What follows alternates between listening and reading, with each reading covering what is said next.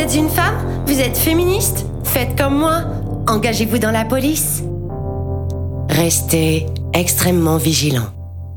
Appliquez les gestes barrières contre la sécession, l'ensauvagement, le séparatisme et les incivilités. Il est également essentiel de civiliser les enfants d'enfants, d'enfants d'immigrés. Ensemble, prenons soin de l'héritage de la colonisation. Ceci est un message pour la bonne santé de la cohésion nationale. Les pensées de la classe dominante sont les pensées dominantes. La classe, qui est la puissance matérielle dominante de la société, est aussi la puissance dominante spirituelle. La classe, qui dispose des moyens de la production matérielle, dispose des moyens de la production intellectuelle. Les pensées de ceux à qui sont refusés les moyens de production intellectuelle sont soumises à cette classe dominante.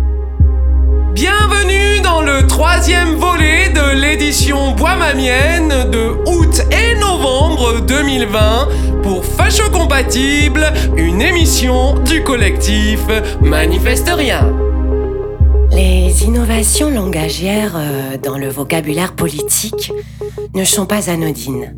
Euh, séparatisme, ensauvagement, ces termes signalent des pseudo-dangers contre lesquels il faudrait lutter, sous peine de voir disparaître euh, les fondements mêmes hein, de la vie sociale, je veux dire les valeurs de la République, la sécurité des citoyens. Ben, il s'agit de préciser des cibles, hein, pour détourner les colères sociales.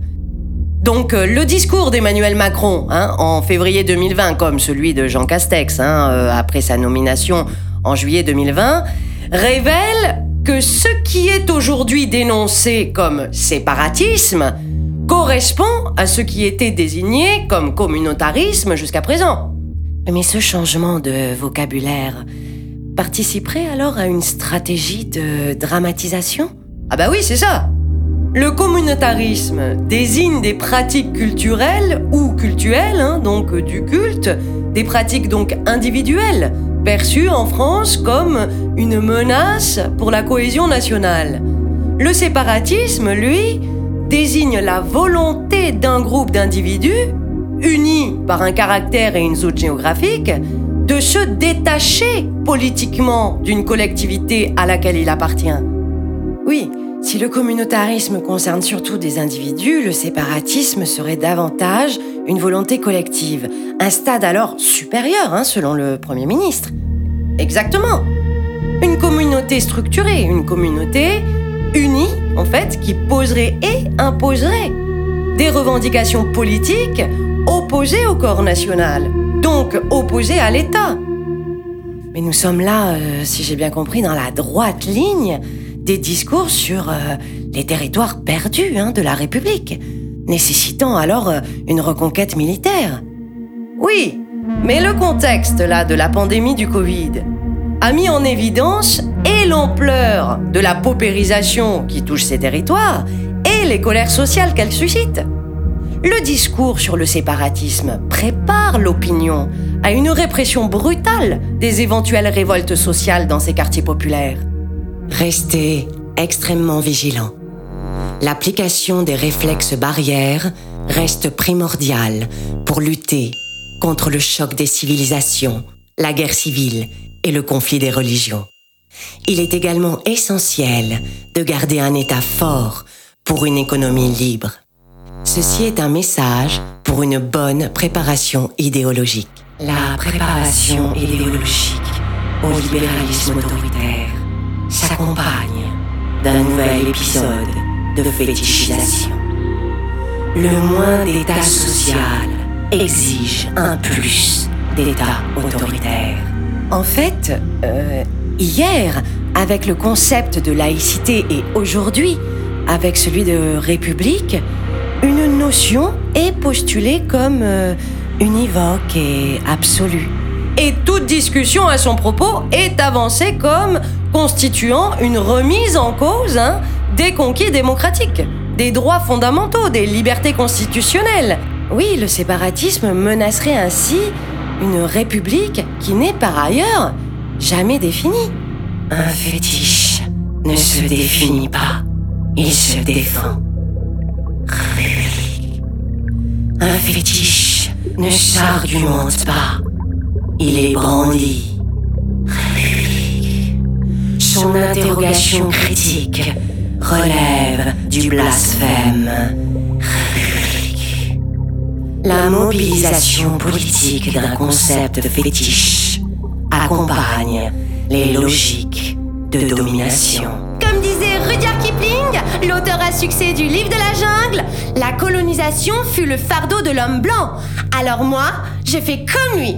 Je n'oublie pas que le devoir des civilisés est d'abolir la barbarie en apportant la civilité. Que ce soit euh, pour les indigènes des colonies ou euh, pour les enfants hein, de prolétaires, l'objectif est de les faire sortir de la barbarie par la civilité. Avec le retour du terme civilité dans le débat politique, il ne s'agit pas seulement de restaurer hein, des règles de politesse et de respect mutuel, mais de réinvestir la vision d'un ordre social inégalitaire à imposer par la force. Les sauvageons des cités, l'ensauvagement des quartiers Pour cette population, traitement d'exception. C'est vraiment insupportable, hein, ces interruptions là en permanence. Enfin bon, euh, ce que je disais en fait, c'est que ce ne sont pas des actes qui sont désignés, mais des personnes et des groupes qui sont ainsi expulsés du nous légitime. Qualifier des actes de barbares ou de sauvages est une chose. C'est vrai que qualifier des territoires, des personnes ou des groupes sociaux en est une autre. Sauvageons, euh, ensauvagement, euh, racaille, ces termes euh, préparent l'opinion publique à l'utilisation de pratiques, de techniques, hein, de traitements, de violences, de contraintes, de contrôle à l'encontre de certains, définis par leur sauvagerie, ou à l'encontre de territoires étrangers, hein, ou domineraient celles-ci. Géopolitique internationale, les puissances impérialistes qui dominent le monde instrumentalisent les groupes fanatiques religieux?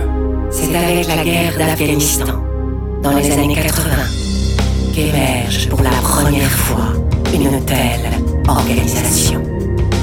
Le contexte mondial est alors celui de la guerre froide, avec des États-Unis encore sonnés par la victoire du peuple vietnamien. Zbigniew Brzezinski, conseiller à la sécurité nationale du président américain Jimmy Carter, élabore une stratégie d'affaiblissement de l'ennemi soviétique en soutenant et en armant des fanatiques religieux dans la logique connue. Les ennemis de mes ennemis, ce sont mes amis. Les ennemis de mes ennemis, ce sont mes amis. Pour affaiblir l'ennemi soviétique, l'opération Cyclone est mise en place afin de pousser l'URSS à intervenir en Afghanistan. Alors, euh, dans une interview hein, euh, au Nouvel Observateur, Brzezinski explique que, selon la version officielle de l'histoire, l'aide de la CIA aux Moudjahidines a débuté courant 1980, c'est-à-dire après que l'armée soviétique eut envahi l'Afghanistan euh, le 24 décembre 1979. Mais la réalité, gardée secrète, est tout autre. C'est en effet, dit-il, hein, euh, le 3 juillet 1979, donc euh, cinq mois plus tôt quand même, que le président Carter a signé clandestinement la première directive pour un soutien aux opposants du régime pro-soviétique de Kaboul. Interrogé sur le bilan de cette opération, Brzezinski, l'auteur du livre Le Grand Échiquier, assume entièrement ce choix, en dépit des conséquences prévisibles hein, qu'il portait. Écoutons-le. Regretter? Regretter quoi? Cette opération secrète était une excellente idée. Elle a eu pour effet d'attirer les Russes dans le piège afghan. Et vous voulez que je le regrette? Le jour où les Soviétiques ont officiellement franchi la frontière, j'ai écrit au président Carter. Nous avons maintenant l'occasion de donner à l'URSS sa garde du Vietnam. De fait, Moscou a dû mener pendant presque dix ans une guerre insupportable. pour le régime. Un conflit qui a entraîné la démoralisation et finalement l'éclatement de l'Empire soviétique. Qu'est-ce qui est le plus important au regard de l'histoire du monde? Les talibans ou la chute de l'Empire soviétique? Quelques excités euh, islamistes ou la libération de l'Europe centrale et la fin, la totale fin de la guerre froide. L'instrumentalisation du fanatisme religieux à des fins politiques étrangères devient dès lors un outil privilégié pour faire avancer des pions sur le grand échiquier mondial. On la retrouve de l'Irak à la Libye, de la Tchétchénie au Haut-Karabakh, de l'Algérie au Mali. Alors attention à, ces interventions directes. Hein euh, s'ajoutent d'autres interventions indirectes. Les politiques économiques euh, ultralibérales, que l'on nomme mondialisation, se traduisent par un affaiblissement de l'État dans la très grande majorité des pays du tiers-monde, qui subissent des thérapies de choc du FMI et de la Banque mondiale, appelées, euphémiquement, plan d'ajustement structurel, hein, le PAS, PAS. PAS. Plan d'ajustement structurel. Privatisation, politique d'austérité, destruction des services publics sont les conditions de l'accès au prêt et à l'aide des passes.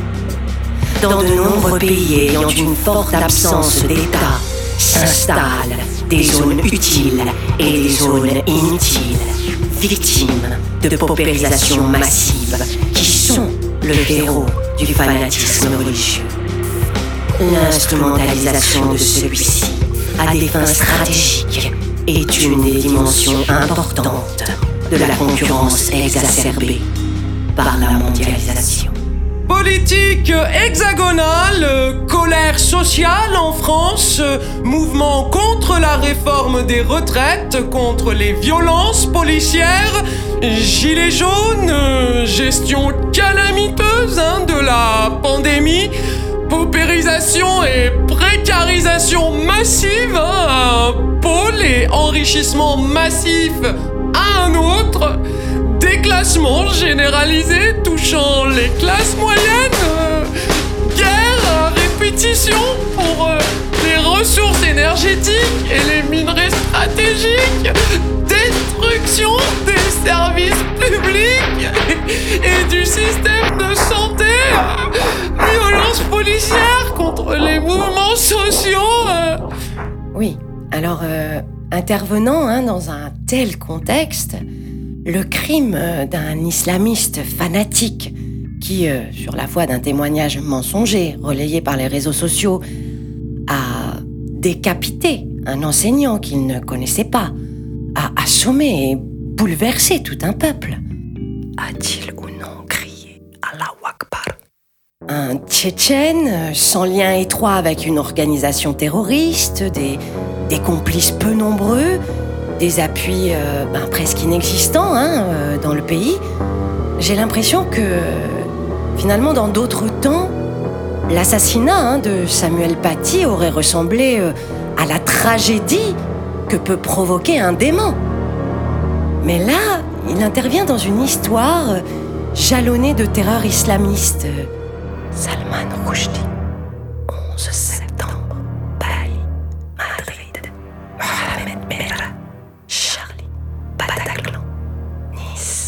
parce que six jours hein, seulement après le meurtre de Samuel Paty, le ministre de l'Éducation nationale déclare euh, devant le Sénat Il y a des courants islamo-gauchistes très puissants dans les secteurs de l'enseignement supérieur qui commettent des dégâts sur les esprits. Et cela conduit à certains problèmes que vous êtes en train de constater on, entend bien là qu'il ne s'agit plus de simplement hein, euh, dénoncer une pseudo-complaisance, mais d'appeler à un véritable confinement de la pensée et de la recherche. Et de préparer euh, l'opinion à celui-ci.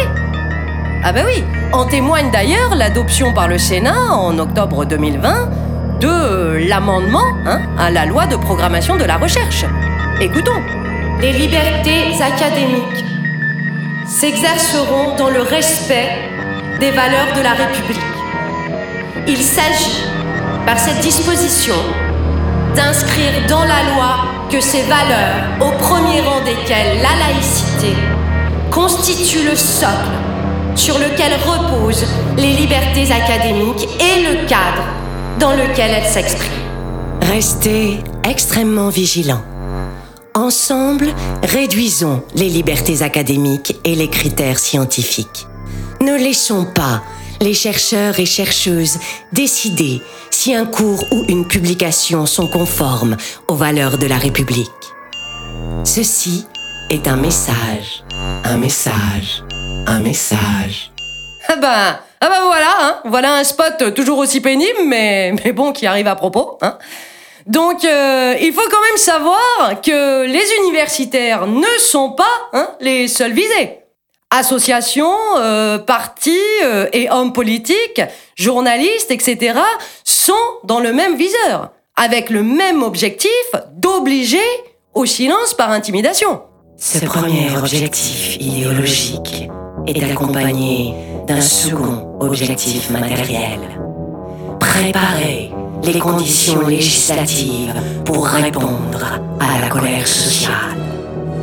Quatre jours après le drame de Samuel Paty, le projet de loi relative à la sécurité globale est déposé. Ce projet fait l'objet d'une procédure accélérée, justifiée par le contexte de danger terroriste, qui prévoit un accroissement des attributions des polices municipales et des agents de sécurité privée, et notamment celle du contrôle d'identité. Usage de drones dans le constat des infractions ou dans la surveillance des frontières. Pénalisation de la diffusion d'images de policiers ou de gendarmes agissant dans le cadre de leur mission d'ordre public. Le but est de quadriller chaque recoin de l'espace public en déployant des moyens technologiques permettant une surveillance généralisée. En donnant compétence à des agents qui ne sont pas formés, mais qui feront nombre pour relever les infractions en dehors de tout contrôle de la justice et de faire encore reculer le contrôle démocratique sur ce qui se joue, forces de l'ordre devenant les seules à échapper aux honneurs des caméras. La surmédiatisation hein, des drames et l'instrumentalisation médiatique et politique euh, de l'émotion, euh, les discours sur euh, l'ensauvagement, le séparatisme, l'islamo-gauchisme, l'incivilité dans les quartiers populaires à l'endroit du confinement ou du couvre-feu sont les composants d'une offensive idéologique Il s'agit de légitimer le durcissement autoritaire par la diffusion d'une panique morale afin de susciter une demande autoritaire. La répression violente euh, la sécurité globale et sur le renforcement des principes républicains ne sont que les premières concrétisations de ce durcissement. Il s'agit euh, d'interdire hein, toute réflexion sur les causes sociales et politiques des problèmes sociaux. Nous sommes bien dans une tentative d'imposer une police de la pensée. Je veux bien que quelqu'un prenne le relais là, C'était le troisième volet de l'édition Bois-Mamienne pour Facho Compatible, une émission du collectif Manifeste Rien. Oui, enfin, c'est l'édition Bois Mamienne de août et novembre 2020, hein Non, mais c'est important. Pour Facho Compatible.